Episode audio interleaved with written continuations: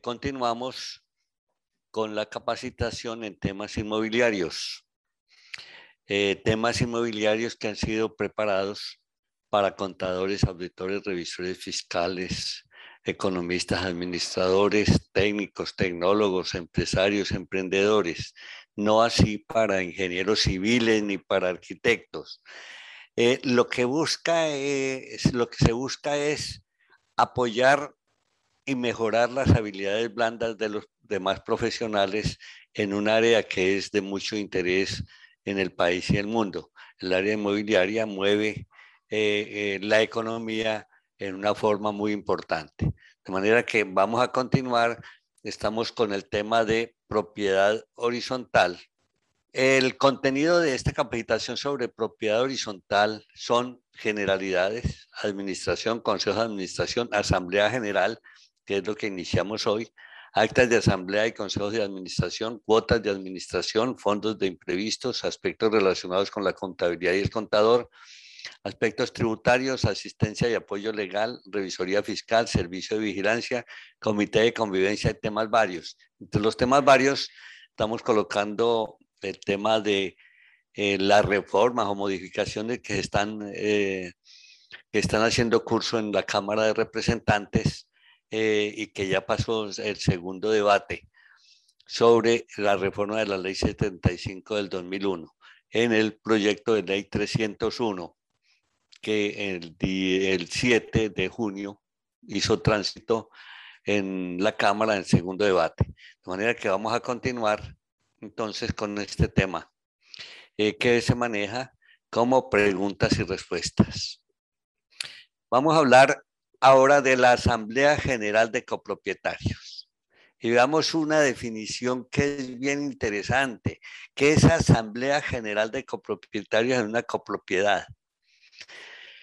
La Asamblea General de Copropietarios es el máximo órgano social y decisorio de la copropiedad, es decir, que le corresponde tomar las decisiones respecto al funcionamiento de esta.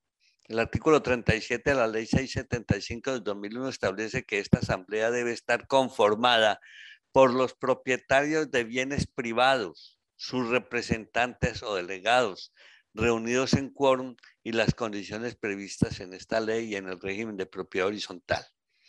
Entonces, esto hay que entenderlo con mucha claridad. La Asamblea General es el máximo organismo. Lo que dice este organismo es lo que tiene validez. Entonces uno diría, está la ley 675 y sus modificatorias.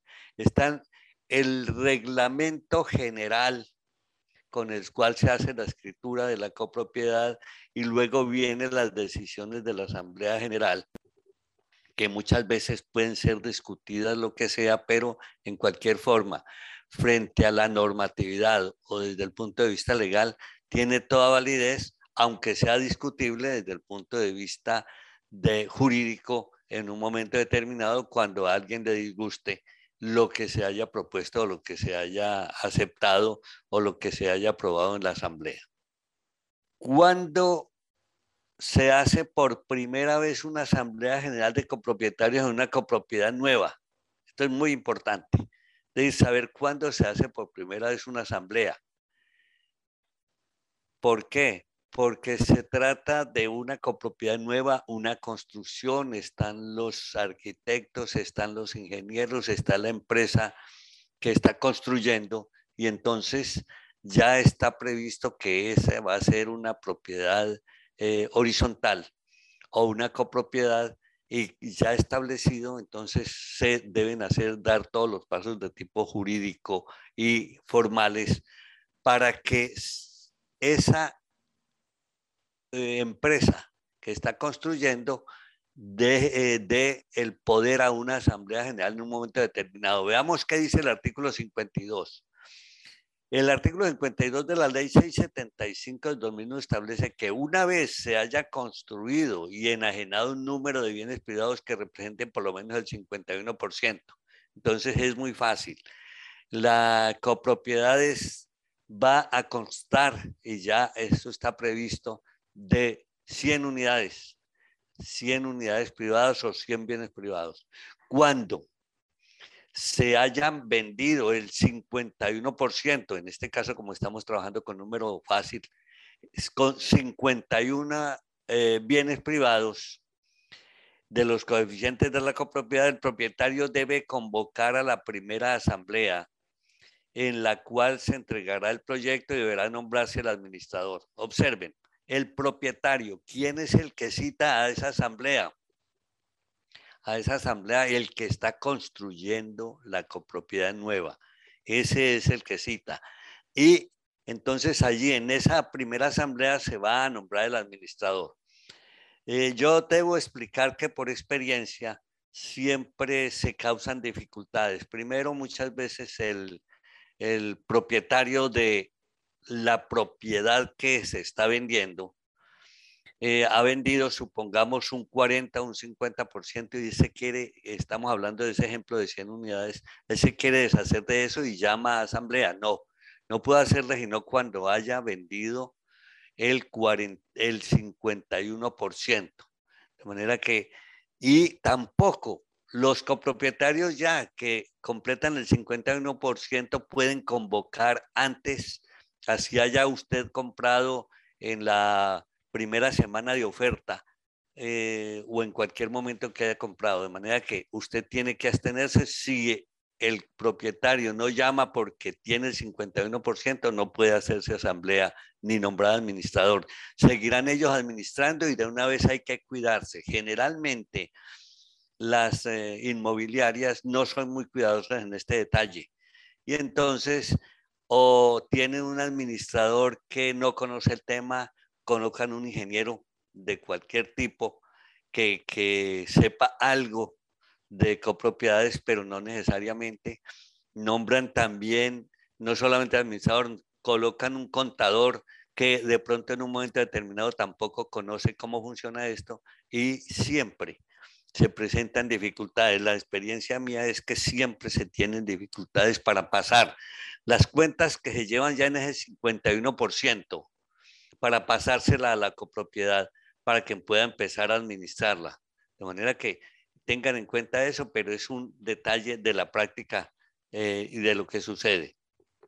En este sentido, debe tenerse en cuenta que en la celebración de esta asamblea se reciben los bienes de uso privado y los de uso y goce general, esto es, los bienes comunes. Entonces, acuérdense que hay bienes comunes de uso exclusivo eh, y otros, lo que se llaman bienes comunes. Los primeros deben entregarse junto con la unidad privada, o sea, los, la propiedad privada o los bienes de uso privado, pues sin ello esto no puede ser utilizado por el propietario, como es el caso de las escaleras, el, las de uso general deben ser entregadas a más tardar cuando se haya completado y vendido el 51%, por decir algo, o el ascensor. Si la constructora ha construido y vendido más del 51% de los apartamentos y locales y no ha entregado los bienes comunes, se presenta un incumplimiento. Entonces, esto es una obligación establecida y que debe cumplirse. Si eh, más adelante seguramente nos resultarán preguntas también sobre este tema y seguiremos ampliando porque me parece muy importante esa recepción. Ahora, cuando se recibe por primera vez y se nombre el administrador, hay que tener en cuenta que hay que nombrar comisión de recepción al, al, al constructor. Generalmente ahí se presentan muchas dificultades porque cada propietario del bien privado va a empezar a quejarse en colectivo. Ya, se formaron 51 bienes privados que hicieron el grupo y nombraron el administrador. Empezarán, empezarán entonces a reclamar con derecho todo lo que no encuentren apropiado y deberán recibirlo. Entonces ahí empieza la recepción de esos bienes, los bienes comunes, si el ascensor funciona, si la planta funciona, si la piscina funciona, en fin, empiezan muchos detalles para los cuales hay muchos inconvenientes y se presentan muchas situaciones especiales. Veamos la tercera pregunta. ¿Con cuántos días de anticipación se cita a una asamblea ordinaria? Entonces, eh, existen en asambleas de copropietarios, asambleas ordinarias y extraordinarias. Entonces veamos cuándo se cita a una asamblea ordinaria. El artículo 39 de la ley 675 del 2001 establece que una asamblea extraordinaria deberá ser convocada por el administrador con una antelación no menor a 15 días calendario. Entonces, 15 días calendario, ahí no cuentan los días hábiles. Entonces, cuando usted dice calendario es los 15 días, pero calendario y no estamos hablando de días hábiles. ¿Con cuántos días de anticipación se cita una asamblea extraordinaria? La ley no establece los días de anticipación con los que debe ser citada una asamblea extraordinaria. Por lo tanto, podría adoptarse el término para la convocatoria de la asamblea ordinaria. Esto supone que esta asamblea extraordinaria deberá citarse también por lo menos con 15 días calendario de anticipación. Aquí la respuesta es muy general, pero no es tan cierto. Yo estoy viviendo en este momento, por ejemplo, una circunstancia en que tenemos eh, que hacer una asamblea extraordinaria por seguridad y se citó con tres días de anticipación. ¿Por qué se hizo? Porque hay un caso grave que debe resolverse de seguridad y no se puede esperar 15 días o citar dentro de 15 días para la asamblea extraordinaria porque entonces se estarían vulnerando los intereses de los copropietarios. Tengan en cuenta que esto en general son decisiones en donde cuenta mucho los aspectos humanos, los aspectos en donde está la operación eh, de, la unidad o de la copropiedad y en la cual deben establecerse unos parámetros, como en este caso estamos hablando, de que se requiere mejorar la seguridad, pero de inmediato. Cambiar vigilancia, por ejemplo, y debe hacerse en dos días. Entonces, usted puede citarlo como la ley no establece días de anticipación, puede hacerse sin problema en ninguna clase. Veamos la siguiente pregunta. ¿Cuándo se, puede se pueden impugnar las decisiones de la Asamblea? Impugnar es demandar por no estar de acuerdo. Las decisiones adoptadas por la Asamblea General de Copropietarios pueden impugnarse entre los dos meses siguientes a su ejecución si caduca este término, podría acudirse a un proceso declarativo de nulidad por ser una decisión contraria al reglamento. Entonces, eh, estas decisiones pueden impugnarse y hay un plazo muy claro de dos meses. Si caduca este término, podría acudirse, o sea, que quien las quieren impugnar y no les alcanzaron los dos meses, ah, pueden acudir a un proceso declarativo de nulidad por ser esta una decisión contraria al reglamento. En el caso de que la decisión que lo que se quiere impugnar es contrario al reglamento, debe tenerse en cuenta este elemento. Las decisiones de una asamblea general pueden ser derogadas por otra asamblea. Muy buena pregunta. Y la respuesta es sí. Las decisiones tomadas por la asamblea pueden ser derogadas por otras de igual jerarquía. Esto es por aquellas tomadas en otra asamblea que se celebre de la misma forma que la primera, es decir, teniendo en cuenta las cuestiones de quórum y mayoría. Aquí en, en esto de asamblea siempre hay que tener en cuenta las circunstancias de lo que es el quórum y de lo que son las mayorías. Entonces, eh, si una asamblea posterior decide cambiar mm, una serie de detalles aprobados en otra asamblea, lo puede hacer, porque al fin y al cabo, esa es una decisión que puede tomar manera que no hay problema en ninguna clase. Siete, puede negarse un copropietario a pagar una multa que ya fue establecida en la Asamblea General a quienes no asisten a las asambleas. Bueno, la pregunta viene por lo siguiente. Resulta que en muchas asambleas se decide que para que haya asistencia se coloque una multa al que no asiste. Entonces, veamos si puede negarse un copropietario a pagar esa multa que ya fue establecida en la Asamblea General a quienes no asistan. Eh, ¿Por qué es muy importante colocar esta multa? Porque muchas veces eh, hay copropietarios de paseo que están allí de paseo, que no les importa, que entienden, que ven que su propiedad privada se está mejorando, que el sitio donde compraron está bien, entonces se despreocupan y entonces no asisten a las asambleas. Peor aún, no solo los que no asisten, sino los, que no están hasta el final. en muchas asambleas y en muchas copropiedades se ha decidido tomar una lista obligatoria antes de la terminación de la asamblea para eh, verificar si hay quórum para las decisiones últimas que se toman, que muchas veces en las asambleas, de una vez entiéndanlo, en las asambleas se alargan en forma casi infinita. Es decir, a uno le duele en el alma ver que después de seis horas hay asambleas que todavía están reunidas buscando resolver una u otra inquietud. Las asambleas, como seguramente en las respuestas que vamos a dar, vamos a encontrar circunstancias como las que en las asambleas cada quien tiene derecho a reclamar. Entonces, que hay un daño en una cañería, hay una persona que está reclamando. Que hay un señor que fuma en el apartamento siguiente, hay alguien que está reclamando. Hay una persona que hace ruido, que el perro.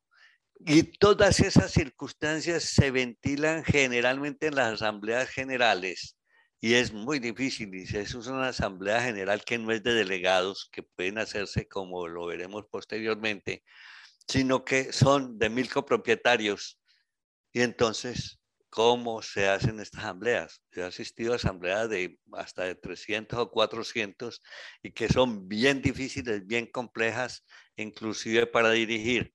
Allí el presidente tiene que ser un mago para poder manejar estas asambleas. Entonces, la asistencia a la reunión de la Asamblea General Copropietarios es importante debido a que si no se cumple con el número mínimo de asistentes que determina la ley para efectos de tomar decisiones, esta no podría llevarse a cabo por falta de quórum. Lo anterior, toda vez que el artículo 45 de la mencionada ley 675 del 2001 establece que la Asamblea debe realizar la reunión con un número mínimo de copropietarios que represente más de la mitad de los coeficientes de la copropiedad y a su vez que las decisiones sean tomadas con el voto favorable de la mitad más uno de los coeficientes presentes. Teniendo en cuenta lo dicho, el artículo 59 de la ley 675 del 2001 establece que podrán imponerse sanciones no pecuniarias a los copropietarios por el incumplimiento de las obligaciones previstas en la ley o reglamento interno. Dado esto, se tiene que el reglamento interno puede imponerse, en el reglamento interno puede imponerse estas multas y al estar previstas el copropietario no podrá negarse a pagarlas. Allí no hay nada que hacer. Las, eh, el reglamento interno, se impone la multa, entonces esta tiene que cobrarla. El administrador no tiene otra forma de actuar sino de responder o eh, cumplir con lo que la Asamblea General le ha impuesto. Veamos la pregunta número 8. ¿Cuánto tiempo tiene la secretaria, la secretaria de la Asamblea para dar a conocer lo que pasó en, en dicha Asamblea? El inciso tercero del artículo 47 de la Ley 675 del 2001 establece que el administrador tiene un plazo de 20 días hábiles, contados a partir de la celebración de la asamblea ordinaria o extraordinaria para poner a disposición de los copropietarios una copia completa del texto de la, del acta de asamblea. De manera que hay un plazo definido y lo establece el artículo 47 de la ley 75 que debe cumplirse. Cuando yo digo debe cumplirse es porque en las eh, copropiedades eh, el lo que estableció la ley 675 de propiedad horizontal es norma obligatoria. No es que quiera o no cumplirse, eh, no es que yo pueda tomar 20 días hábiles porque a mí me parece, sino porque es lo que la ley establece. De manera que tengamos en cuenta esta respuesta a esta pregunta. Veamos la pregunta 9. ¿Es posible conservar audios, videos o chats de las asambleas realizadas por los copropietarios en edificios y conjuntos y no hacerlos conocer a terceros, sean estos copropietarios? Entonces, la respuesta a esta pregunta es la siguiente. Si la reunión de Asamblea General de Copropietarios se realiza de manera no presencial o en línea o virtual, es obligatorio que conserven audios, videos o chat de la reunión realizada y deben entregarse copia de esto a los copropietarios. Observen, si es no presencial, si es presencial, ya es otra la circunstancia. Esto lo establece el artículo 42 de la ley 675 del 2001. En el caso de que la asamblea sea presencial, pero se haya acordado su grabación, el administrador tiene la obligación de entregar copia de esta información a los copropietarios que se la solicitan. Esto puede ser por correo electrónico, chat, grabación en un CD, eh, de conformidad con lo previsto en el artículo 47 de la ley 675. Entonces, tenemos dos circunstancias. Si la reunión es no presencial, es obligatorio que hayan audios, videos o chat. Y deben entregarse a los copropietarios que lo soliciten. Pero si la eh, reunión es presencial, no hay la obligación, pero lo puede haber establecido el reglamento de, de propiedad horizontal. La pregunta número 10.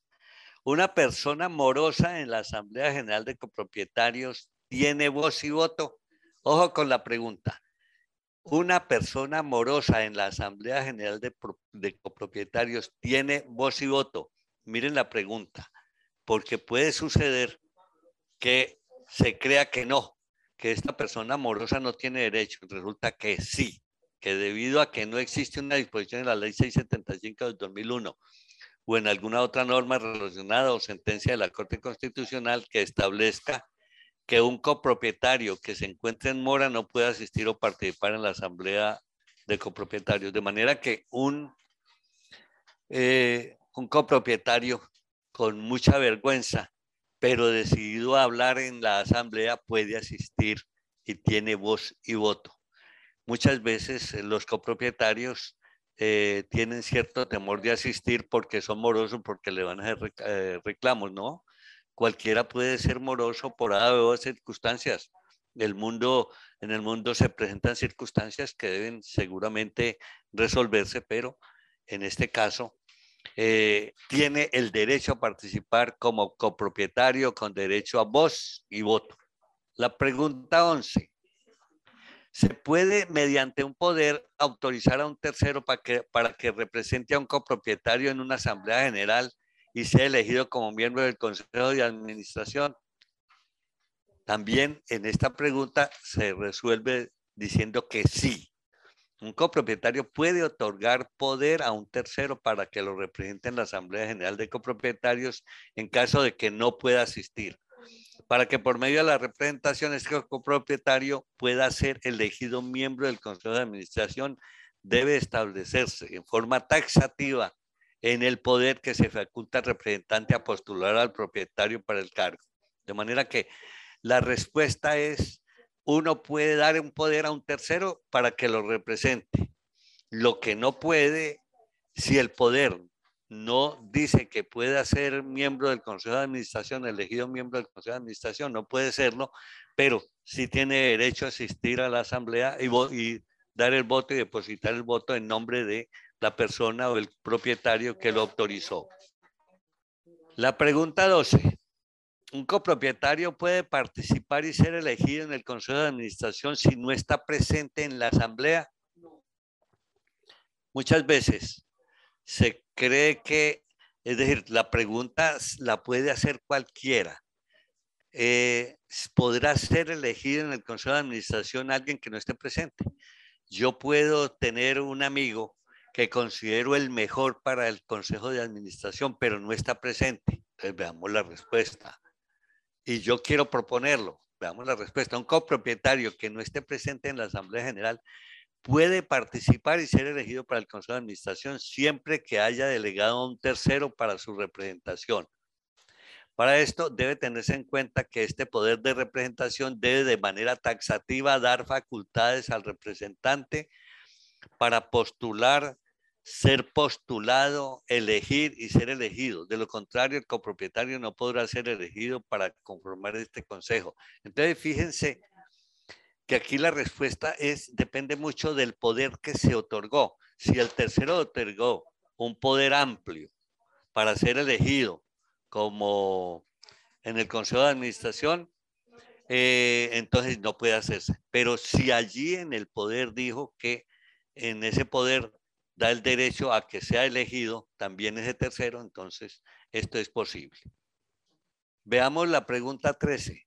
¿Pueden administradora y presidenta del consejo o administrador y presidente del consejo de administración de una copropiedad ser hermanos o hermanas?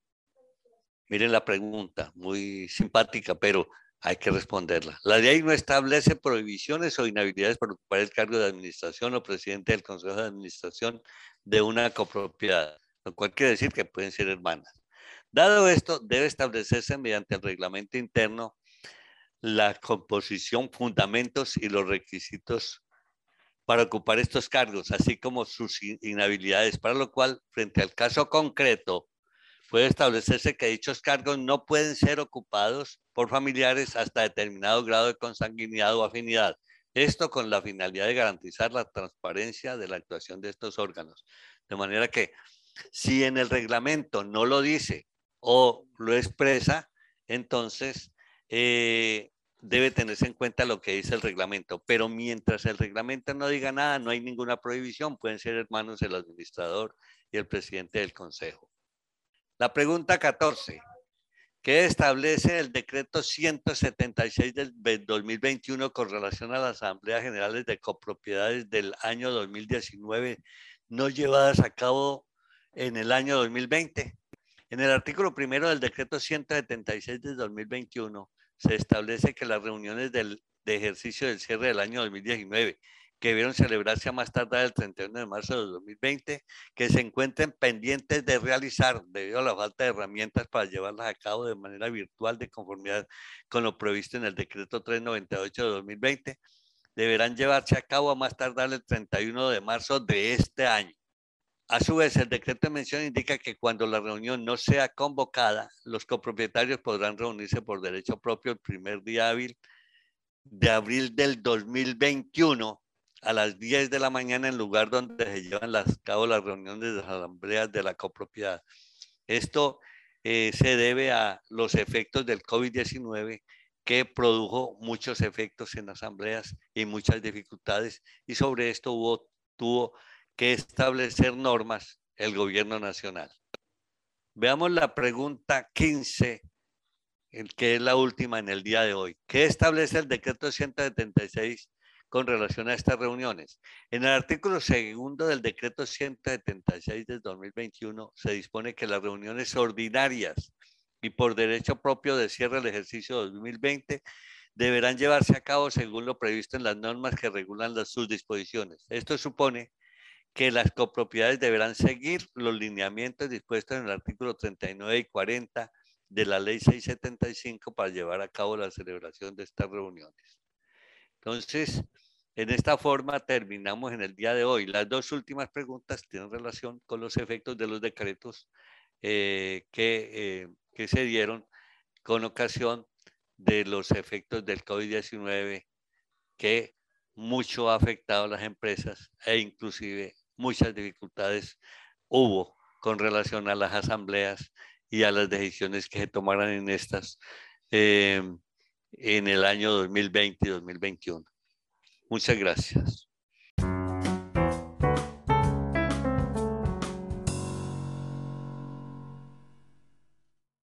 Continuamos con la capacitación sobre temas inmobiliarios.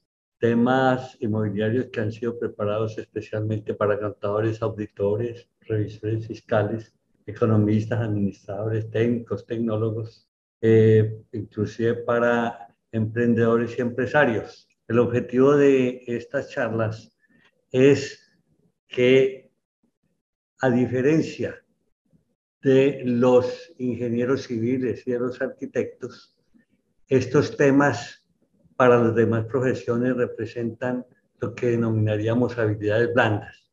La capacidad de comunicarse, la capacidad de informar, la capacidad de apoyar a los demás en una terminología eh, que es técnica, pero que se ha colocado en tal forma de sus preguntas y respuestas que permitan que cualquier profesional acceda a ellas sin problema en ninguna clase. Entonces vamos a mirar las diapositivas que tenemos para el día de hoy. El tema que estamos tratando en este momento en esta capacitación de temas inmobiliarios de propiedad horizontal. eh, ya hemos tratado unas generalidades de propiedad horizontal, la administración de la propiedad horizontal, el consejo de administración y estamos en el tema precisamente de la Asamblea General de Copropietarios. Entonces, aquí siempre nos gusta empezar indicando la definición del tema. ¿Qué es Asamblea General de Copropietarios en una copropiedad?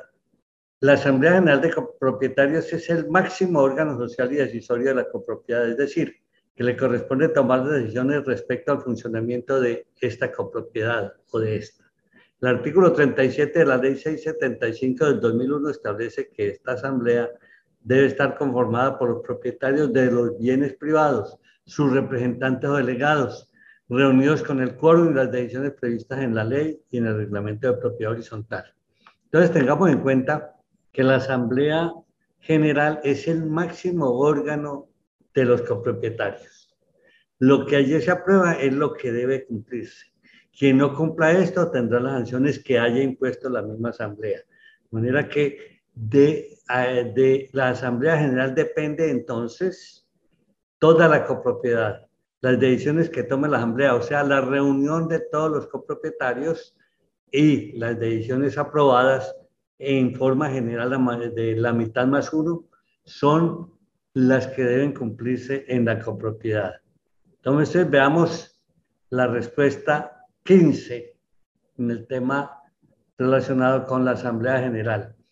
¿Qué establece el decreto 176 de 2021 con relación a las reuniones de Asamblea General de las copropiedades que se llevarán a cabo en el año 2021 correspondiente al 2020? Esto lo queremos responder debido a que aunque ya esto ya pasó, es posible que haya ciertas circunstancias o ciertas eh, copropiedades que no lo hayan tenido en cuenta.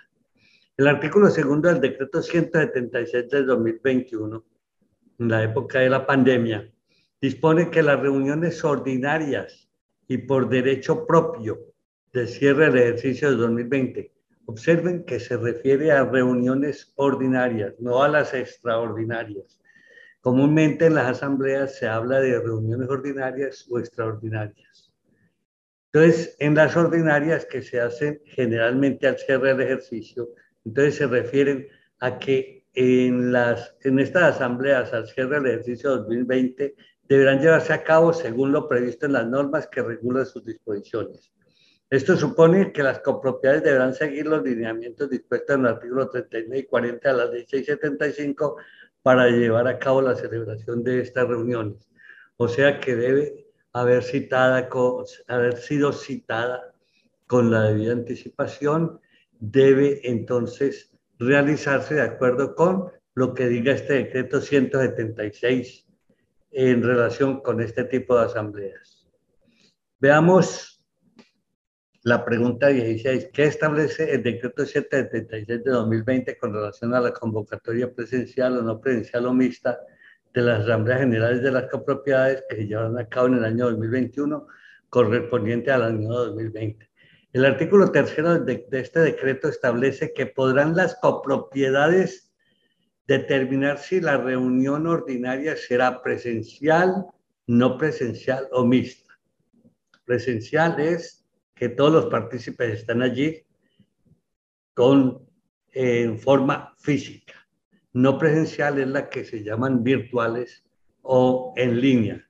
Y la mixta es que hay la combinación de en donde pueden hacerse presenciales, haber presente algunas personas y las otras en línea. Para esto deberán tenerse en cuenta las disposiciones previstas sobre la convocatoria, quórum y mayorías y lo establecido en el Decreto 398-2020 respecto al quórum en las reuniones no presenciales o mixtas. Eh, veamos la siguiente pregunta. ¿Qué establece el decreto 176 de 2021 con relación a la convocatoria presencial de las asambleas generales de copropiedades que se llevarán a cabo en el año 2021 correspondientes al año 2020 en relación con protocolos de seguridad contra el COVID-19? El inciso segundo del artículo tercero de este decreto dispone que en caso de que la copropiedad elija celebrar la reunión de Asamblea General de manera presencial, la copropiedad deberá garantizar las condiciones sanitarias es decir, la implementación de los protocolos de bioseguridad, según la resolución 666 de 2020 para la seguridad de los copropietarios. Es, esto se refiere a la distancia, al uso de tapabocas, a el cuidado que debe tenerse para que en un momento determinado, por eh, una en la presencialidad, por una cercanía, pueda producirse efectos que efectivamente se han producido, no tanto en las asambleas, pero en muchos casos cuando hay reuniones en grandes espacios o cuando hay reuniones de numerosas personas. Otra pregunta sobre el mismo tema. ¿Qué establece el decreto 176 con relación a la convocatoria presencial de las asambleas generales de las copropiedades que se llevarán a cabo en el año 2021? Con relación a la acreditación de validez de la reunión conforme a las normas establecidas para cada modalidad, presencial o no presencial, en este decreto establece que las reuniones de asamblea de cierre de 2020 deben ser realizadas conforme a las normas que regulan estos aspectos, es decir, de conformidad con lo previsto en el artículo 39 de la Ley 675 del 2001. Esto supone, entre otras cuestiones, que se debe, ser celebrada más tarde el 31 de marzo de 2021. Debe ser citada con al menos 15 días de anticipación. Debe realizarse la revisión y aprobación de las cuentas del último ejercicio y del presupuesto para el año siguiente y contar con la asistencia mínima de copropietarios para la determinación del quórum, elaborando y publicando las actas de la asamblea. La presentación de todos estos documentos debe quedar constancia, eh, de la presentación de estos documentos debe quedar constancia por escrito de cada uno de ellos. Servirá para acreditar la validez de la reunión. Por su parte, en lo que refiere a la acreditación de las asambleas no presenciales, o sea, las que denominamos virtuales, el parágrafo primero del artículo 42 de la Ley 75 del 2001 establece que deberá quedar prueba inequívoca de que la reunión fue celebrada mediante faz, grabación magnetofónica, cassette o similar. Esta es ley del año 2001, por lo tanto debe tenerse en cuenta que las grabaciones pueden realizarse actualmente con los programas virtuales que sirven para ese propósito, como son WhatsApp, Telegraph, Skype, Duo, Hangout, Facebook y Zoom, donde pueda identificarse de manera clara el nombre del copropietario que emite la comunicación, el contenido de esto y la hora en que lo hace.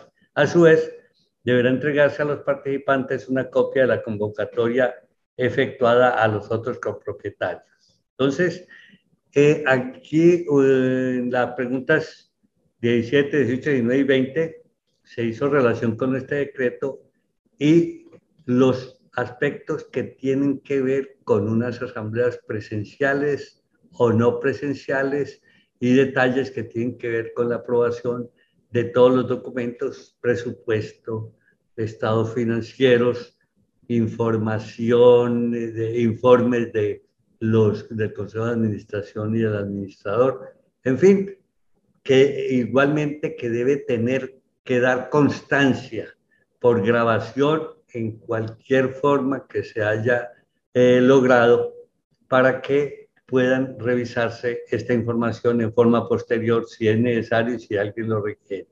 Veamos la pregunta 21. Es cierto que para llevar a cabo una asamblea virtual, como permite el reglamento, es indispensable la participación de todos los copropietarios, ya que necesita un 100% de asistencia.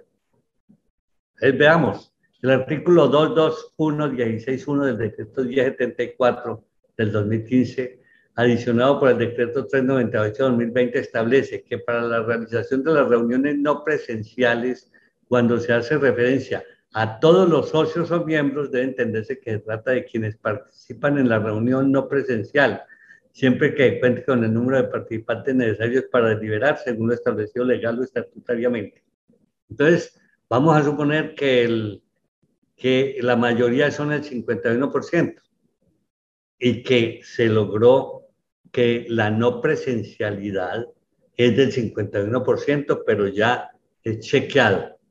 Entonces, entiéndase en ese decreto que cuando hace referencia a todos los socios o miembros son los que están participando. O sea, ese 51 o 60 o 70% es sobre los cuales se, eh, se habla de la participación de todos los copropietarios. Lo anterior supone entonces que para la realización de las asambleas virtuales debe tenerse en cuenta lo previsto en el artículo 45 de la Ley 675 de 2001 que regula lo referente a quórum y mayorías y establece que la Asamblea General deberá sesionar con un número plural de propietarios o arrendatarios que represente más de la mitad de los coeficientes de copropiedad y se tomarán las decisiones como, con el voto favorable de la mitad más uno. Dado esto, se tiene que el quórum de las asambleas virtuales sigue siendo el mismo que para las asambleas presenciales. Fíjense que en estas disposiciones no se cambió nada de esto. Por último, conviene mencionar que cuando el artículo 42 de la ley 675 de 2001 menciona que habrá reunión no presencial de la Asamblea General, cuando por cualquier medio los propietarios de bienes privados puedan deliberar y decidir por comunicación simultánea o sucesiva, no supone que deban ser todos los copropietarios, sino que debe garantizarse que todos los asistentes a la reunión puedan participar activamente en la reunión. Entonces, aquí adicionalmente hay que tener en cuenta que quien no asiste debe dar el poder. En esta asambleas es, eh, los de copropietarios hay muchas circunstancias en que las personas no, eh, no asisten y ni siquiera en forma no presencial lo hacen. Entonces, pero deben dar un poder a alguien que pueda recibirlo y que de esto esté informada la administración para que lo tenga en cuenta en el momento de la asamblea. Estos poderes son indispensables para poder eh, ayudar en la toma de las decisiones. Eh, los poderes generalmente eh, se dan a última hora, son las circunstancias, pero también tienen validez dados en la forma legal como lo pide la misma asamblea o la misma copropiedad. Muchos tienen unos textos especiales para los poderes. Adicionalmente, observen que cuando en copropiedades hay sanciones por no asistencia, fíjense que se puede solucionar simplemente usted dando el poder a alguien. Pues no necesariamente puede decir que la sanción a usted le recae porque no asistió, no. Si usted dio el poder y lo dio oportunamente, no tiene ninguna sanción. La pregunta 23. ¿Puede, ¿Pueden en una asamblea general que, participe, eh, que participen morosos y no morosos y con estas condiciones los morosos tienen voz y voto? Observen siempre, le caen a los pobres que se han demorado o que han tenido dificultades para pagar. Yo he notado siempre que hay una actitud de los que tienen gran capacidad de pago para caerle a los morosos. Este que se atrasa se va volviendo en las copropiedades como alguien incapaz económicamente, como alguien no solvente, como alguien al cual ni siquiera pensemos en darle un crédito porque señor será que no paga tengamos en cuenta y seamos humanos que hay circunstancias que dan lugar a que uno no pueda pagar en un momento determinado y sobre todo en, este, en época de pandemia y del COVID-19, hubo muchas personas que tuvieron dificultades para pagar, que después las solucionaron, pero seamos humanos en estos detalles. Entonces la pregunta es, ¿puede, ¿pueden en una asamblea general que en la cual participen morosos y no morosos y, en estas condiciones los morosos tienen voz y voto, sí, tienen voz y voto, debido a que la ley no establece una prohibición respecto a que los copropietarios morosos no tengan voz y voto en la celebración de la Asamblea General. Si no existe en la ley, sigo recordando algo que ya he dicho en otras preguntas. Esta ley de propiedad horizontal, más los reglamentos internos, más las decisiones de la Asamblea se envuelven normas de obligatorio cumplimiento en las copropiedades. Otra cosa es, y gravísimo que no existiera, fíjense, fíjense que esa es tal vez la flexibilidad más importante que tiene la ley 675 del 2001 y lo cual la hace vigente, no obstante que haya el proyecto de ley 301 en segundo debate de reforma o modificación de la ley 675.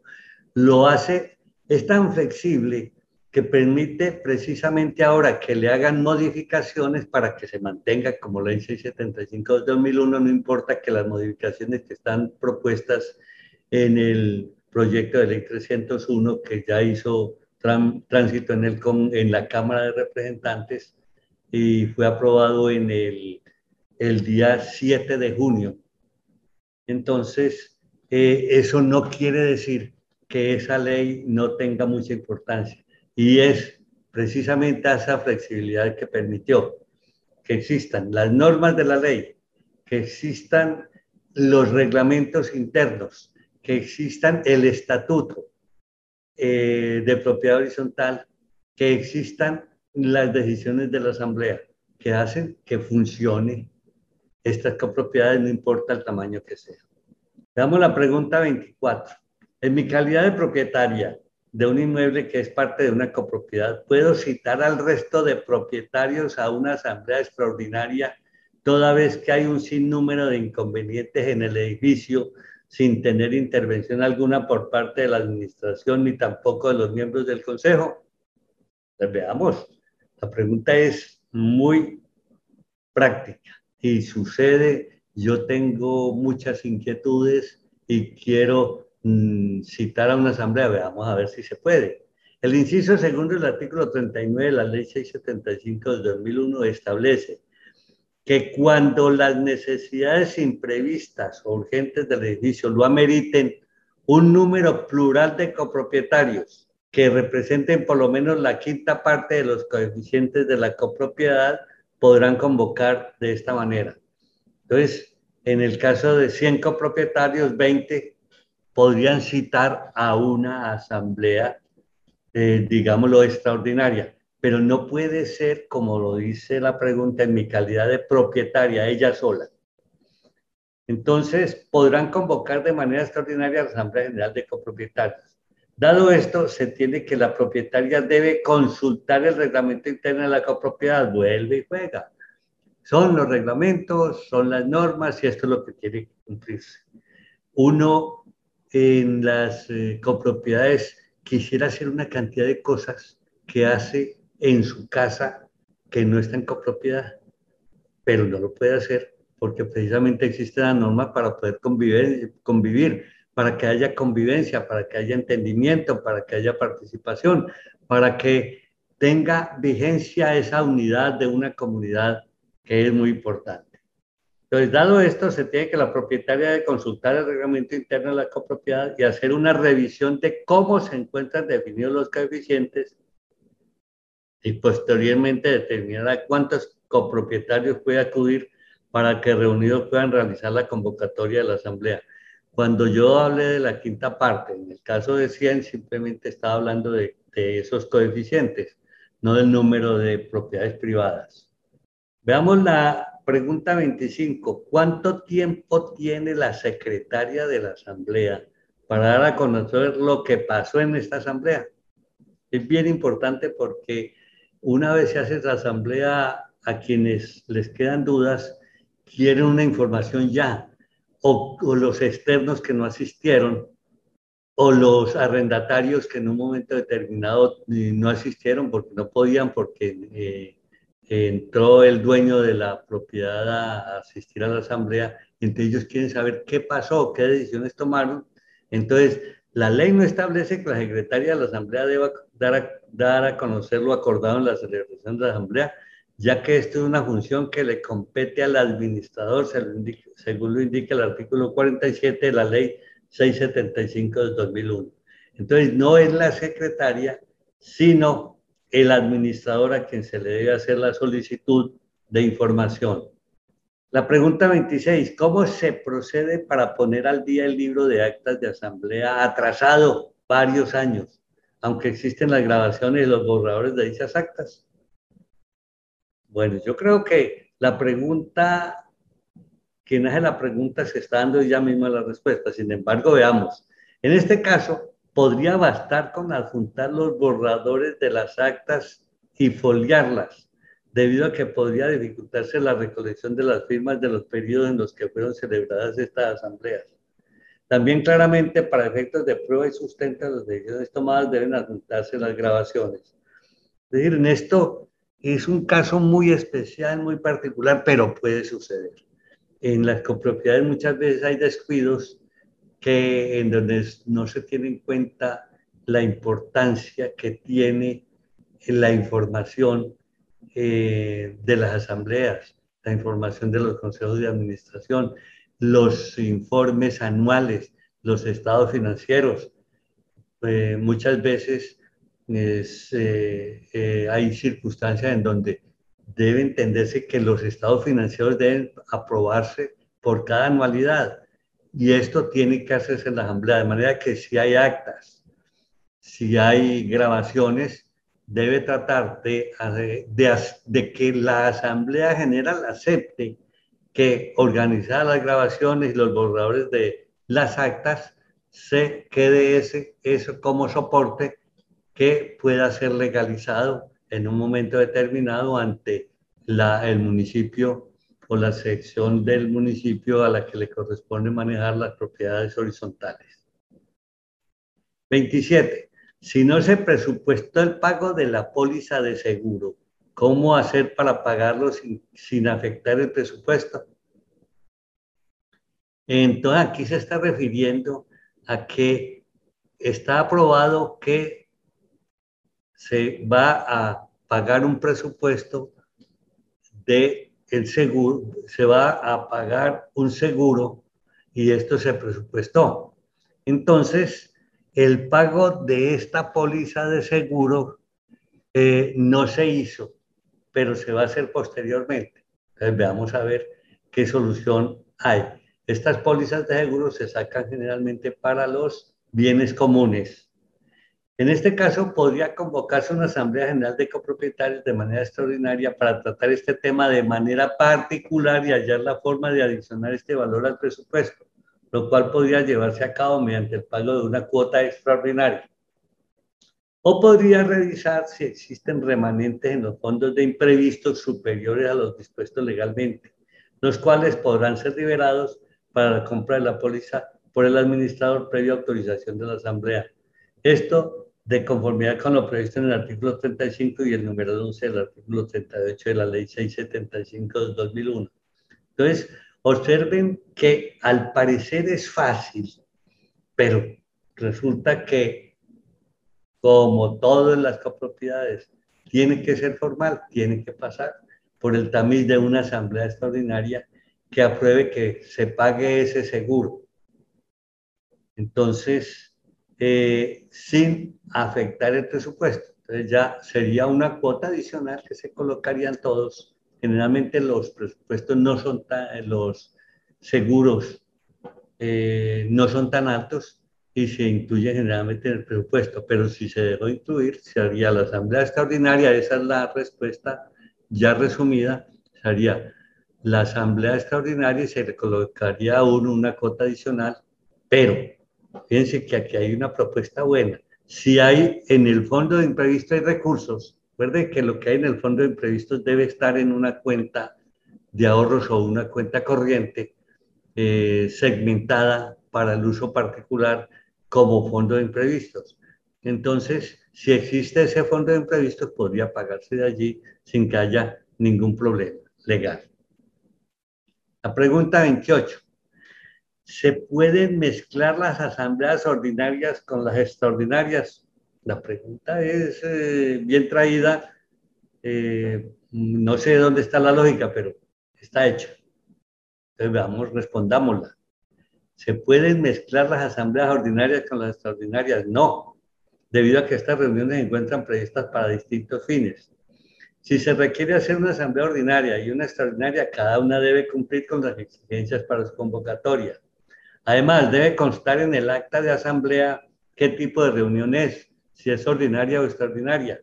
No podrá establecerse que se celebró una reunión ordinaria y extraordinaria de manera simultánea. Me parece que queda claro y tiene mucha lógica. No se pueden mezclar, la citación para ambas es distinta. En el caso de las asambleas extraordinarias, nada de lo que se colocó en el orden del día en la convocatoria puede cambiarse en la asamblea, de manera que eh, es muy diferente el manejo. Eh, ya sabemos que en las asambleas ordinarias el orden del día que se coloca puede ser modificado por la misma asamblea al iniciar como generalmente se hace, pero en las extraordinarias no. De manera que esta mezcla no es válida. Damos la pregunta 29.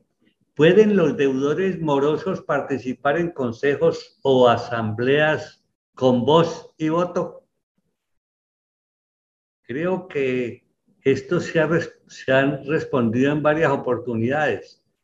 Entonces, eh, veamos si pueden los deudores morosos participar en consejos asambleas con voz y voto. Sí, la ley no prohíbe la participación de los copropietarios morosos en asambleas o en consejos de administración. No obstante, estas disposiciones pueden, pueden ser reglamentadas, y colocadas en el reglamento interno de la copropiedad. Eh, repito, hay copropiedades en las cuales se le tiene como, es como molesto ese copropietario que se atrasa. Repito, ya lo dije en una pregunta anterior, la en una respuesta anterior. Seamos humanos, las circunstancias de ser moroso no le quita a nadie tener una solvencia, tener una capacidad económica puede tener problemas de liquidez. Mm, como experiencia hemos tenido nosotros en una asamblea que un señor está atrasado en tres cuotas altas, eh, muy importantes, pero está atrasado porque entró en un régimen de insolvencia en la ley 1116. Entonces, obviamente, en ese momento tiene dificultades de liquidez y eh, dificultades de tipo económico para resolver esta situación, de manera que seamos humanos. Yo siempre lo digo, pero eh, esto me lo han combatido bastante porque consideran que se cumple o se cumple. Sí, se cumple o se cumple y estoy seguro de que ese señor va a cumplir. Lo que es peligroso en el caso de los morosos es que los recursos no alcancen y el presupuesto haya sido colocado en tal forma que eh, si los recursos no alcancen no haya posibilidad de pagarse, por ejemplo, a los administradores o la limpieza o a la, a la vigilancia o al contador, etc. De manera que la ley no prohíbe la participación de copropietarios en las asambleas con voz y voto. La pregunta 30 se pueden imponer multas y sanciones por parte del Consejo o Asamblea sin que se encuentre en el régimen de propiedad horizontal. Ojo, se pueden imponer multas y sanciones por parte del Consejo o Asamblea sin que se encuentren en el régimen de propiedad horizontal. El artículo 60 de la ley 675 de 2001 establece que las sanciones no pecuniarias podrán ser impuestas por la Asamblea General de Copropietarios o el Consejo de Administración cuando se haya creado y en el reglamento interno de la copropiedad se haya atribuido esta facultad. En igual sentido, se establece que para la imposición de estas multas deberán respetarse los procedimientos contemplados en el reglamento interno, teniendo en cuenta, teniendo en cuenta cuestiones previstas sobre el debido proceso el derecho de defensa, la contradicción e impugnación. De manera que no es tan simple colocar sanciones eh, por parte del Consejo de la Asamblea. Se hace si esto ya ha sido reglamentado. De resto, no puede hacerse. Ah, que coloquémosle una multa a los que no asistieron. ¿Eso está en el reglamento? No. Ah, lo vamos a aprobar hoy. Hágalo una propuesta en la Asamblea para que haya sanciones para los que no asisten, porque sin la asistencia no se alcanza el quórum. Entonces, pero hágalo y apruébelo y ya será a partir de esta asamblea en que se apruebe a la siguiente en donde se podrá colocar la sanción. En fin, y todas las sanciones que se creen, pero tienen que estar reglamentadas y tener en cuenta todo lo que contemplan las normas sobre debido proceso, derecho de defensa, la contradicción e impugnación. La pregunta 31.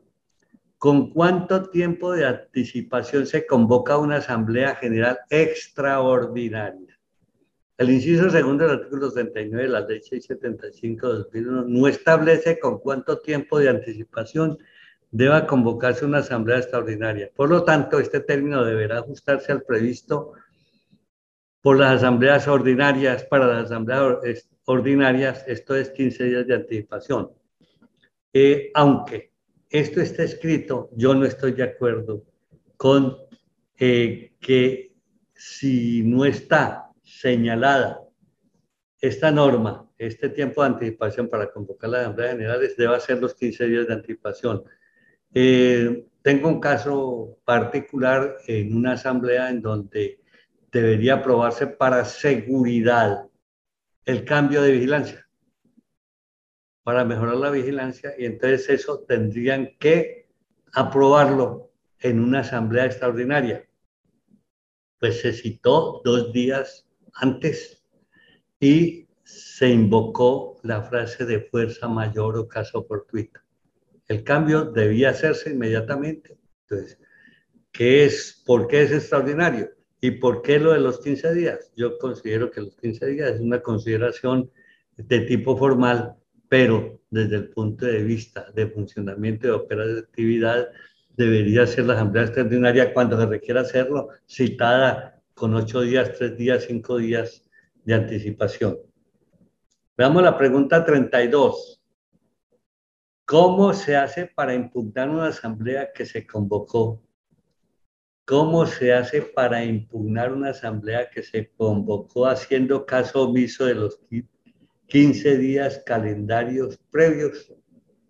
Entonces, impugnar es rechazar, mm, decir que lo aprobado no debe ser tenido en cuenta. La impugnación de esta asamblea puede realizarse mediante abogado a través del proceso abreviado, previo agotamiento de la etapa conciliatoria.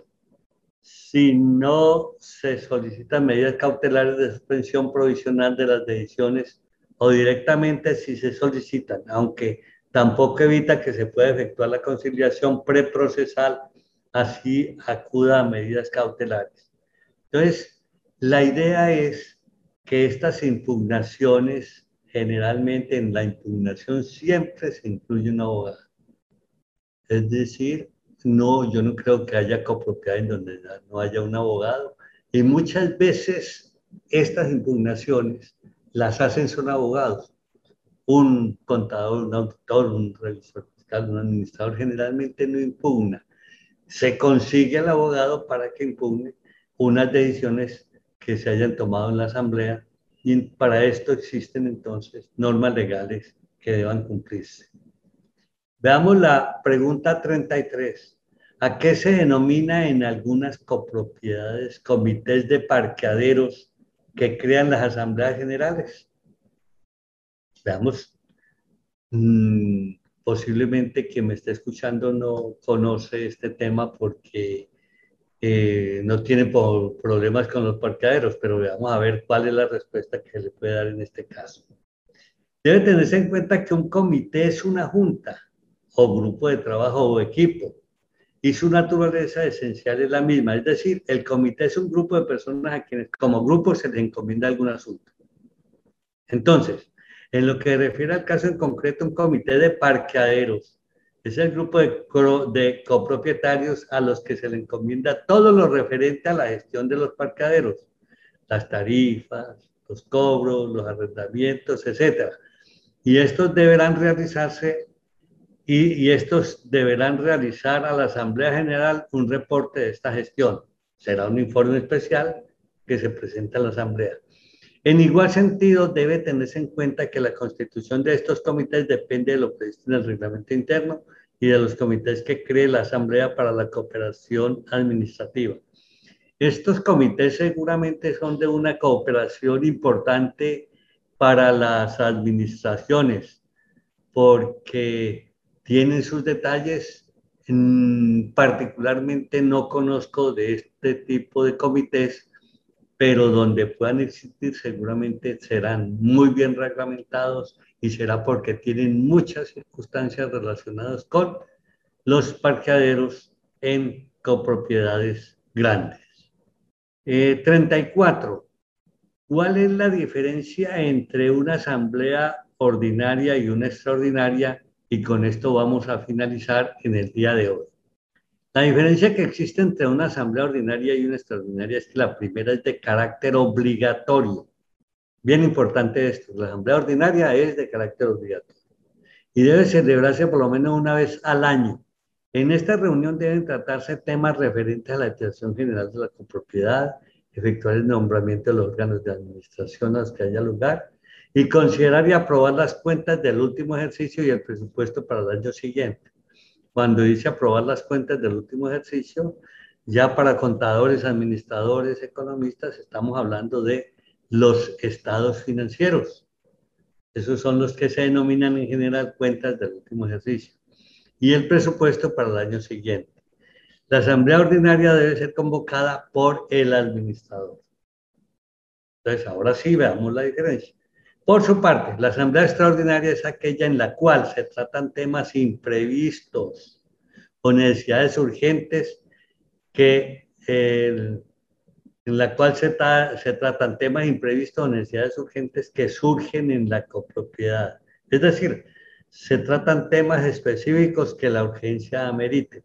Esta reunión puede ser convocada por el administrador, el consejo de administración, el revisor fiscal o un número plural de copropietarios. De manera que hay una diferencia total entre una asamblea ordinaria y una asamblea extraordinaria. Las extraordinarias no son muy comunes, tampoco, pero deben hacerse cuando es necesario. Eh, yo tengo el caso de una copropiedad en donde eh, de ocho casas, en donde no hay consejo de administración.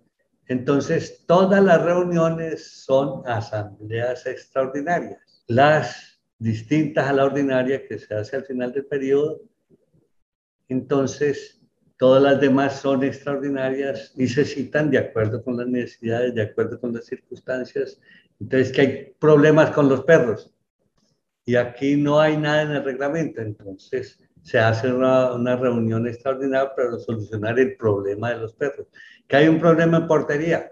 Bueno, como no hay consejo de administración, la Asamblea General debe definir qué va a pasar en la, en la portería, qué va a hacer, qué va a suceder con la vigilancia, entonces se hace reunión extraordinaria. Que hubo un daño de la tubería que causó unos gastos adicionales a la propiedad común en relación con el pago de servicios, de servicios públicos. Habrá que hacer una reunión extraordinaria para definir cómo se van a pagar esos valores adicionales. Eh, tenga se entendido esto porque es muy importante conocer esa diferencia. Muchas gracias.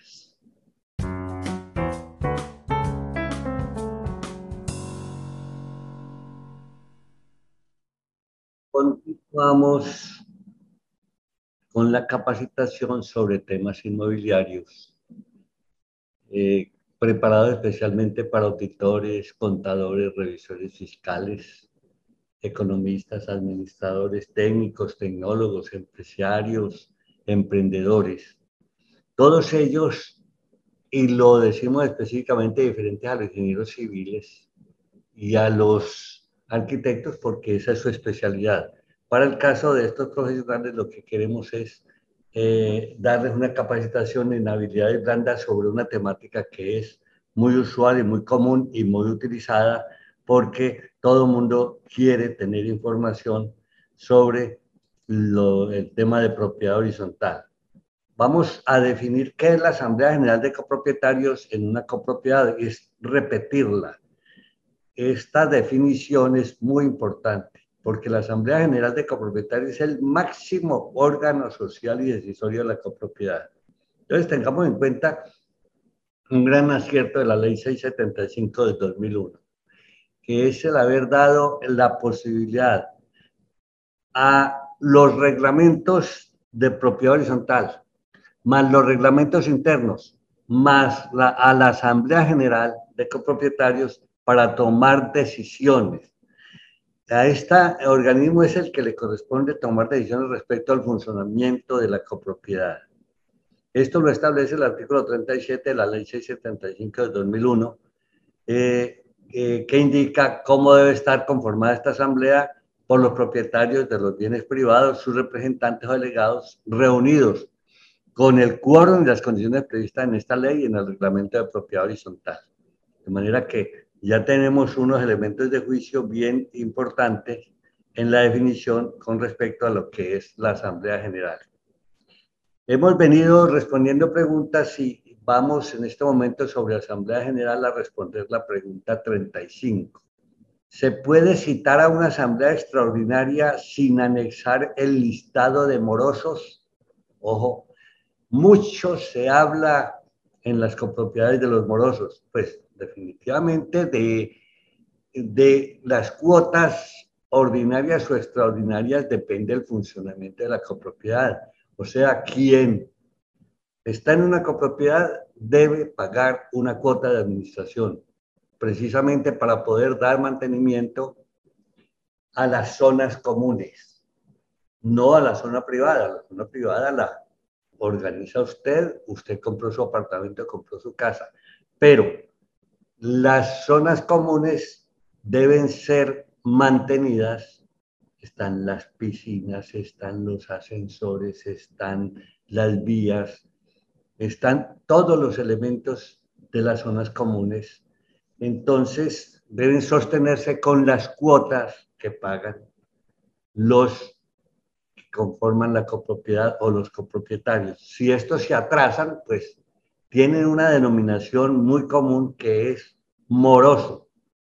Entonces, la pregunta es, ¿se puede citar a una asamblea extraordinaria sin anexar el listado de morosos? Fíjense que no están hablando ni preguntando sobre la asamblea ordinaria, que se hace una vez al año, obligatoriamente, sino a una asamblea extraordinaria. Entonces dice, no, el parágrafo segundo del artículo 39 de la Ley 675 de 2001 establece que las convocatorias de Asamblea General de Copropietarios, sean ordinarias o extraordinarias, deben de manera obligatoria tener una relación de los copropietarios que adeuden el pago de las expensas comunes. Es decir, que en cada asamblea debe decirse, tales personas están morosas, están atrasados, en 90 días, en 120 días, 150 días, un año, dos años o inclusive 20 días. Es decir, todo el que esté moroso debe estar en una lista que se debe hacer, a la cual se debe hacer mención en la asamblea que se haga, sea ordinaria o extraordinaria. La pregunta 36. El orden del día de una asamblea extraordinaria puede ser modificado, ojo, de una asamblea extraordinaria. Ya sabemos que en las asambleas ordinarias sí puede ser modificado el orden del día, porque la asamblea en el momento de hacer la votación de, la, de los temas, eh, hace siempre quien preside la reunión o la asamblea pregunta si están de acuerdo con el orden del día. Si no está de acuerdo y se propone una o modificaciones, estas pueden hacerse. Veamos qué sucede en las asambleas extraordinarias. Eh, la respuesta es no, no puede modificarse el orden del día debido a que una asamblea extraordinaria debe ser convocada para temas urgentes y puntuales de la copropiedad. Dado esto, no pueden cambiarse las condiciones con las que fue convocada. Entonces, en una asamblea extraordinaria se toman las decisiones sobre los temas que fueron, eh, con las cuales se citó.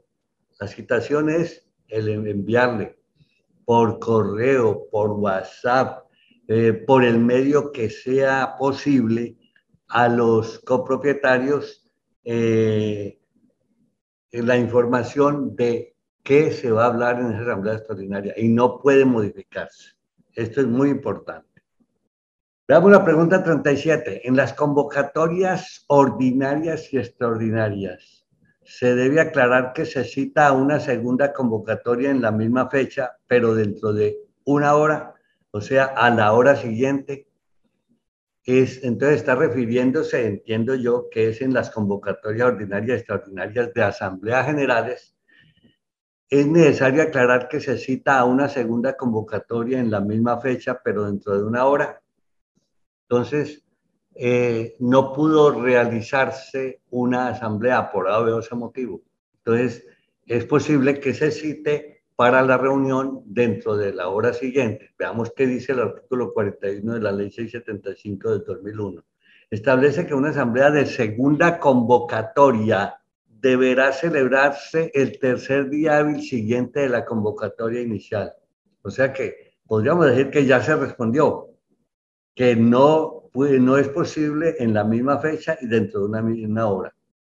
En este sentido debe entenderse que la ley se refiere a días y no a horas para que pueda adelantarse la celebración de una segunda convocatoria. Es decir, la intención del legislador fue brindar la oportunidad de que esta asamblea pueda realizarse en un día distinto al señalado en la primera convocatoria. Dado esto, lo que podría hacerse en caso de que el quórum necesario para adelantar una reunión pueda reunirse una hora después de la acordada es suspender la reunión y reanudarse posteriormente el mismo día sin que esto suponga que es una reunión de segunda convocatoria.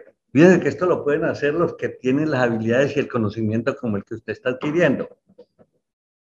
Ya sabe usted que en vez de hacer una segunda convocatoria porque no se pudo hacer la reunión, es que se esté haciendo, reanudando la reunión que se venía haciendo, que por haber ese motivo hubo que eh, dejar de, de hacer.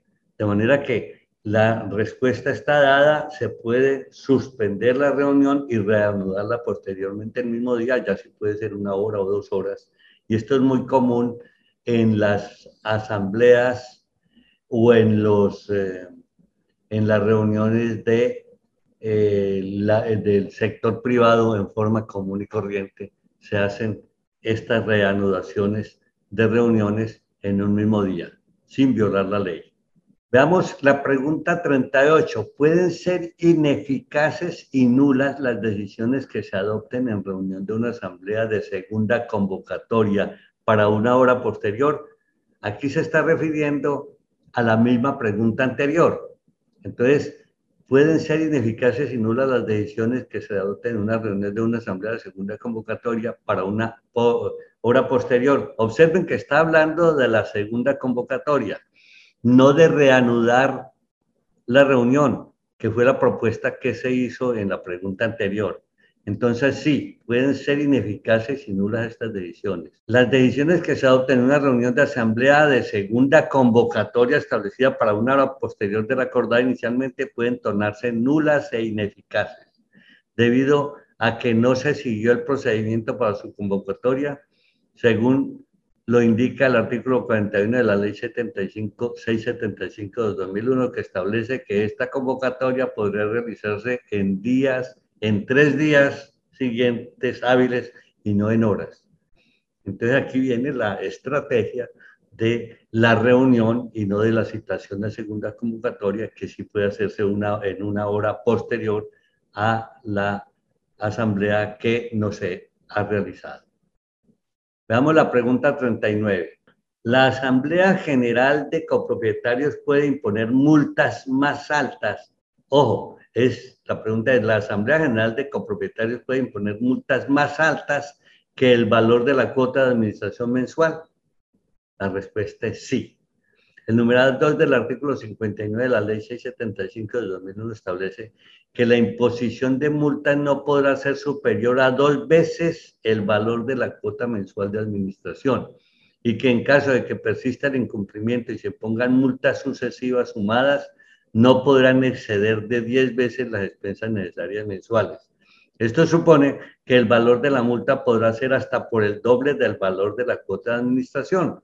Es bien importante saberlo porque en las asambleas hay proponentes de forma común en donde buscan eh, que las cosas funcionen rigurosamente y para lograr esa rigurosidad se colocan multas altas.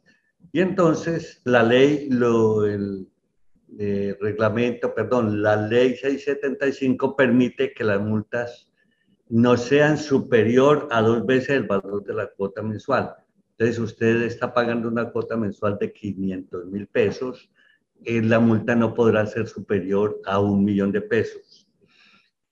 Pero eh, en caso de que persista el incumplimiento y se ponga multa sucesivas sumadas, no podrán exceder 10 veces de las expensas necesarias mensuales. Veamos la pregunta 40.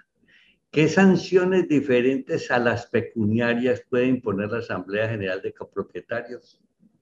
El artículo 59 de la Ley 675 de 2001 establece que las sanciones diferentes a las pecuniarias que pueden ser impuestas a los copropietarios comprenden distintas de las pecuniarias, o sea, de las económicas, eh, distintas de aquellas en donde hay que ir y pagar, hacer un recibo eh, o hacer una consignación. Entonces, esas sanciones son la publicación en lugares de amplia circulación de la copropiedad de la lista de los infractores con indicación expresa del hecho o acto que originó la sanción y la restricción y el uso de goce de bienes de uso común no esenciales como salones comunales y zonas de recreación y deporte.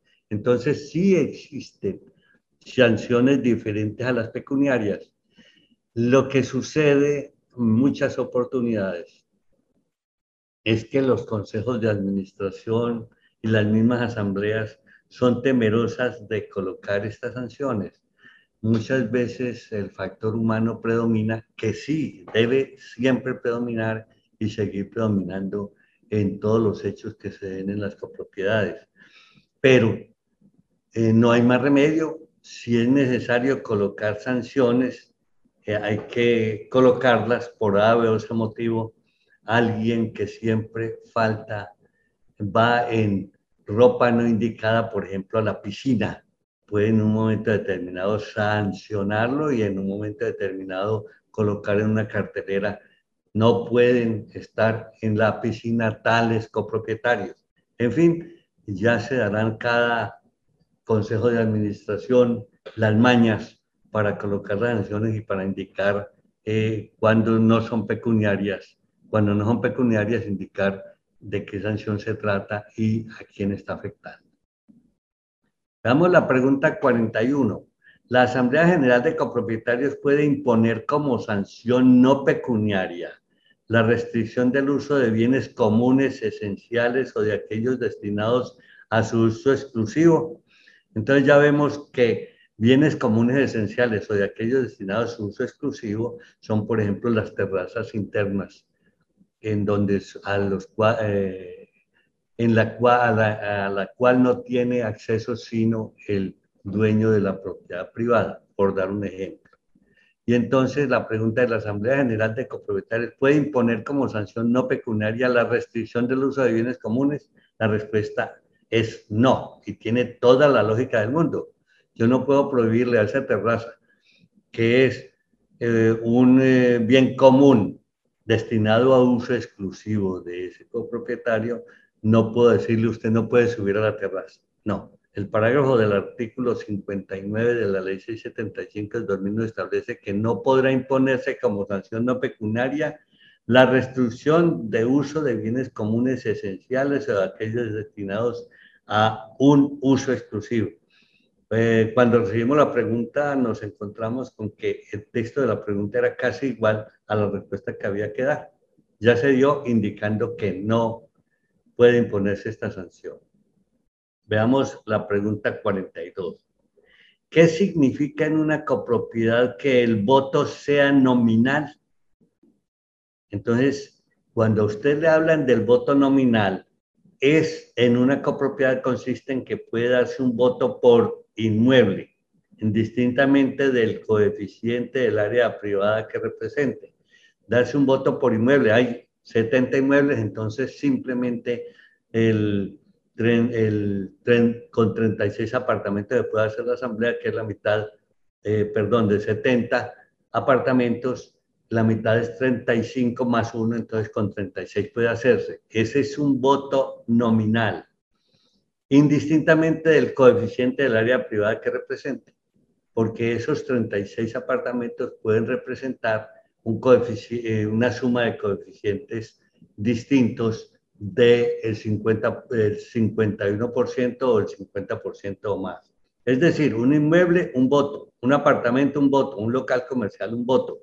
Eso es lo que significa una votación nominal.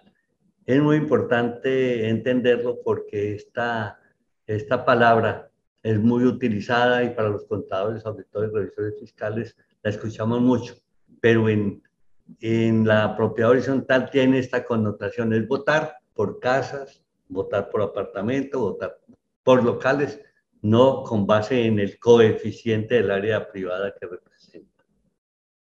Veamos la pregunta 43. ¿Puede la Asamblea General tomar los parqueaderos de uso exclusivo? y que aparecen en escrituras para arrendarlos de uso exclusivo. Es aquel, aquel parqueadero que indica claramente que es de su propiedad y del cual hizo escritura, que es zona común, es cierto, porque hay que arreglarla, limpiarla, pero es de uso exclusivo de ese señor, de ese copropietario que pagó eh, por ese bien. Entonces, la respuesta es debido a que no se trata de un derecho real constituido por escritura pública, el beneficiario debe dar su consentimiento para que se destine a tal fin. Entonces, si no se trata de un derecho real constituido por escritura pública, pero están de uso exclusivo, el beneficiario debe dar su consentimiento para que se destinen eh, para tal fin. De manera que pueden arrendarlo, pero si hay si el beneficiario da el consentimiento. Veamos la pregunta 44. ¿Es, ¿Es válido para una asamblea ordinaria? Siempre repetimos, hay asambleas ordinarias y hay extraordinarias.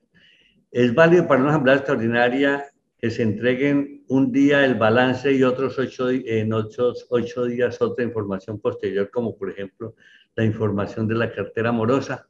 Entonces la pregunta es, si en una asamblea ordinaria no se presenta sino parcialmente los estados financieros, como estamos hablando para contadores y revisores fiscales y auditores, no hay problema de entenderlo fácil. No, no es viable debido a que esto es una cuestión que debe tenerse en cuenta para la preparación y aprobación del presupuesto de la propiedad y la falta de esta información puede traer inconvenientes al respecto. Obvio. Es decir, esto lo entendemos eh, los profesionales ahí sí distinto de los ingenieros civiles o arquitectos, lo entendemos claramente. Una información contable es coherente. Los estados financieros son los de resultado, el balance general, que en forma general son, eh, son los estados financieros utilizados más comúnmente por las propiedades, de manera que eh, deben entregarse toda esa información y esa información implica que haya también la información detallada. Entonces, lo que se llama notas a los estados financieros que dan ampliación a la información. Y entonces, eh, debe también, si usted dice clientes o cartera, 50 millones de pesos debe saberse a quiénes son los que deben esas cuentas por cobrar. De manera que tengamos en cuenta que eh, no se puede hacer esta segregación de una información en donde hay revelaciones y notas que forman parte integral de los estados financieros. La pregunta 45. ¿Es posible transferir una asamblea ordinaria a una extraordinaria para ahorrar costos y aprovechar el quórum deliberatorio? Fíjense que en estas circunstancias nosotros estamos dando una cantidad de respuestas a preguntas, pero son más las que siguen saliendo. Fíjense esta, es posible transferir una asamblea ordinaria a una extraordinaria o sea, estamos en una ordinaria y pasarla a una extraordinaria para ahorrar costos y aprovechar el quórum deliberatorio. Eran 500 personas que estaban en la asamblea ordinaria y hacer y pasarla a una extraordinaria por obvio motivo, no, entraría yo en explicaciones para esto. Se pueden ahorrar costos y aprovechar el quórum de deliberación? Y la respuesta es no, debido a que estas asambleas tienen propósitos diferentes. Esto es, que en la asamblea ordinaria se tratan temas relacionados a la, con la copropiedad en general y en la extraordinaria se tratan temas concretos y urgentes de la copropiedad. Además, resulta un poco incongruente que los asuntos que se requiere debatir no puedan tratarse de una vez en una asamblea ordinaria, aprovechando de esa forma que ya se encuentran los copropietarios reunidos. Es decir, no existe la necesidad de transferir la asamblea de ordinaria a extraordinaria, no hay necesidad. Si el tema que se va a tratar en la extraordinaria puede incluirse en la asamblea ordinaria, inclúyalo. Haga modificar, eh, proponga, levante la mano y proponga que va a eh, y proponga que los temas que se van a tratar en la extraordinaria se traten en la ordinaria y queda listo y queda resuelta la situación de manera que está en nuestra propuesta y esta es la respuesta que se da. Veamos la pregunta 46. ¿Quién debe convocar a asamblea para presentar la renuncia del administrador? ¿Quién debe convocar a asamblea para para presentar la renuncia del administrador. ¿Qué quiere decir esto? Que esta copropiedad no tiene consejo de administración si fue nombrado por la Asamblea General. El inciso segundo del artículo 39 de la ley 675 de 2001 establece que una asamblea extraordinaria puede ser convocada por el administrador, el consejo de administración, el revisor fiscal o los copropietarios. Dado esto, puede ser el mismo administrador quien convoque la asamblea. Entonces, esto es muy importante entenderlo y nos estamos dando cuenta aquí que la propuesta de su renuncia se puede tramitar en la misma asamblea.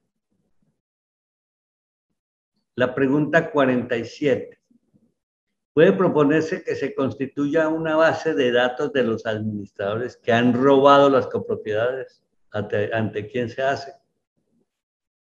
Pues la respuesta es sí. Podría proponerse la constitución de esta base de datos. Podría realizarse esta proposición mediante la presentación del proyecto de ley ante el Congreso de la República con un respaldo de un número equivalente al menos del 5% del censo electoral vigente. Esta opción, en caso de que sea una iniciativa ciudadana, debido a que existen otros órganos colegiados que pueden presentar proyectos de ley, se debe consultar la información referente de cómo tramitarse una ley en Colombia. Eh, esta pregunta yo la voy a responder en el sentido de que esto yo creo que no es posible. Primero, hacer una propuesta de estas para que pase en el Congreso de la República es, yo diría, ingenuo. Lo que sucede es, y veámoslo en la pregunta en forma distinta, están hablando de constituir una base de datos de administradores que han robado las copropiedades. El que lo pregunta sabe de lo que constituye una base de datos. Es un acumular una información que no encuentra usted en ninguna parte. Aquí se está tratando de proponer algo que solamente podría encontrarlo usted en los juzgados, cuáles, a qué administradores han colocado demanda porque han robado las copropiedades. Tendría que irse por todos los juzgados de Colombia para formar la base de datos, de manera que la respuesta es, esto sí puede eh, proponerse, pero no tiene ninguna lógica, no es fácil y yo creo que en conclusión no puede hacerse. Damos la pregunta 48. ¿Se puede restringir la participación de los deudores morosos, inclusive si están en acuerdo de pago en las decisiones de la Asamblea. En varias oportunidades y en varias preguntas hemos respondido que esto no es posible. A los copropietarios morosos no se les puede restringir la participación en las asambleas, indistintamente de que existan acuerdos o no de pago. La ley no establece esa restricción. Ya lo hemos dicho en varias respuestas y es el deudor moroso tiene tanto derecho a participar en una asamblea como uno que, perdón, que no lo sé. Veamos la pregunta 49. La Asamblea General puede prohibir el uso del parqueadero comunal. La Asamblea General. Los órganos de administración, Asamblea General de Copropietarios, pueden reglamentar el uso de este tipo de parqueadero y prohibir el estacionamiento a quienes están fuera de reglamento, a quienes están fuera de reglamento e incluso a los morosos. Pero esto ya es una decisión de Asamblea General. O sea, sí puede hacerlo porque es que tenemos la circunstancia de que la Asamblea General de Copropietarios es el máximo organismo, pero lo que puede hacer es reglamentar y plantear al administrador cómo debe manejarse estas circunstancias que se pueden presentar. La pregunta 50. En oportunidades en las asambleas se vienen generando el sistema de votación sin el correspondiente llamado a lista. ¿Cuáles son los efectos? Tengamos en cuenta que esto del llamado a lista es bien complejo, bien difícil. Estoy hablando de asambleas de 600 apartamentos, 600 casas que los hay de mil y dos mil. Eh, entonces la respuesta es, en estos casos podría saltarse la votación de algunos copropietarios y esto podría afectar que la decisión no se tome con el quórum obligatorio dependiendo de si asamblea, es asamblea ordinaria o extraordinaria. Entonces, acuerden el sistema de votación, eh, eh, del llamado a lista es bien complejo, bien difícil el uso más común es contar pidiendo que se levante la mano o que si se levante la mano y referencie el apartamento que está dando el voto favorable o no favorable o desfavorable. De manera que, y contarlos, esto sí es necesario para decidir en ese momento, hay mayoría y se votó por mayoría. Esto es muy común y lo conozco yo eh, que se hace en casi todas las copropiedades, especialmente cuando tienen numerosas eh, viviendas, numerosas casas, numerosos apartamentos. La pregunta 51. ¿Cuál es el quórum para deliberar en con qué coeficiente se adoptan las decisiones en una asamblea general? El quórum depende de si la asamblea es ordinaria o extraordinaria. El artículo 45 de la ley 675 de 2001 establece que con excepción de los casos en que la ley o el reglamento de propiedad horizontal exijan un quórum o mayoría superior y las reuniones de segunda convocatoria, la Asamblea General sesionará con un número plural de propietarios de unidades privadas que representen por lo menos más de la mitad de los coeficientes de la, de la propiedad y tomará decisiones con el voto favorable de la mitad más uno de los coeficientes, no de los votos nominales, sino de los coeficientes. Ya hemos dicho que el voto nominal es el que se hace contando las casas. Si hay 50 casas, el voto de 26 hace la mayoría.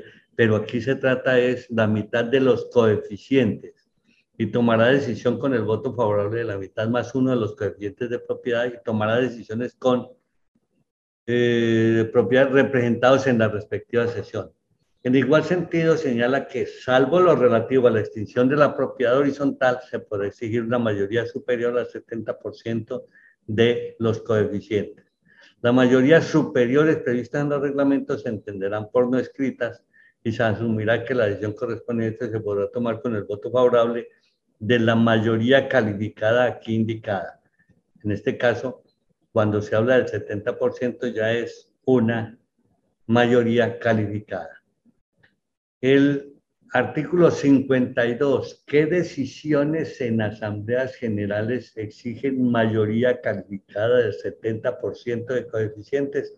Es bien importante porque uno siempre pues, ha manejado, los contadores, los auditores hemos manejado la mitad más uno como eh, mayoría pero aquí estamos hablando de una mayoría calificada del 70% que en algunas circunstancias se dan en las copropiedades.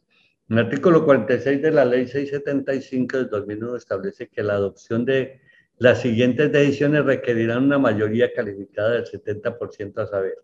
Los cambios que afecten la destinación de los bienes comunes o impliquen una sensible disminución del uso y goce. La imposición de expensas extraordinarias cuya cuantía total durante la vigencia presupuestal supere cuatro veces el valor de las expensas necesarias mensuales.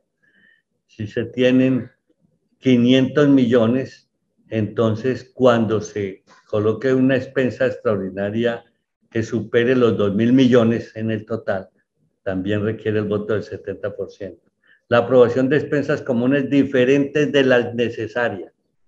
La asignación de un bien común al uso y goce exclusivo de un determinado bien privado cuando así lo haya solicitado un copropietario. La reforma a los estatutos y al reglamento. La desafectación de un bien común no esencial la reconstrucción del edificio o conjunto destruido en proporción que represente por lo menos el 75%. Los cambios de destinación genérica de los bienes de dominio particular siempre y cuando se ajuste a la normatividad urbanística vigente. La adquisición de bienes inmuebles para el edificio conjunto y la liquidación y disolución. Como pueden ver, eh, no voy a entrar muy muy en detalle porque no es muy común la verdad es que ya es más de derecho, más para abogados meternos, pero es entender que sí hay una serie de circunstancias que implican una, una votación por mayoría calificada del 70% y hay que tenerlas en cuenta en determinadas circunstancias. El artículo 54. ¿Qué órgano específico en la propiedad horizontal impone sanciones a los copropietarios el artículo 60 de la Ley 675 de 2001 establece que las sanciones por incumplimiento de obligaciones no pecuniarias pueden ser impuestas por la Asamblea General de Copropietarios o por el Consejo de Administración cuando este último haya sido creado y en el reglamento interno de la copropiedad se le atribuya la facultad. Dado esto, se tiene que en principio y por regla general le corresponde interponer sanciones a la Asamblea General de Copropietarios que es claramente uno de los órganos de administración de la copropiedad. Yo he creído siempre que cualquier sanción que se vaya a imponer la coloca siempre la Asamblea General. El Consejo de Administración eh, son muy escasas estas oportunidades y solamente se darían cuando la Asamblea General le ha dado atribuciones a este Consejo de Administración en determinadas circunstancias. De manera que siempre es la Asamblea General la que impone o que puede imponer sanciones o imponer no, establecer para que se reglamenten y se pongan en práctica por parte del Consejo si lo hay o bien del administrador. 55. ¿Qué hacer cuando algunos asistentes a la Asamblea la sabotean, no permitiendo el buen desarrollo? Sí, se pueden dar casos de saboteo, alguien que está disgustado y, y va a sabotear con preguntas, con conversaciones distintas al tema, eh, haciendo eh, espectáculo, eh, riñéndose con los demás.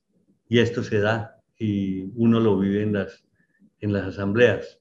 En este caso puede realizarse el llamado de atención a los asistentes y acudir a mecanismos de mediación o a la persuasión directa o acudir a la conciliación o demandarlo por la responsabilidad y perjuicios causados. Ah, en caso de que no, que el efecto fue que no se pudo realizar la asamblea, que estaba costando 4 millones de pesos eh, la, el llamado a todos los copropietarios y la preparación, entonces esto ya es, da la oportunidad de demandarlos por sus responsabilidades y por los perjuicios causados.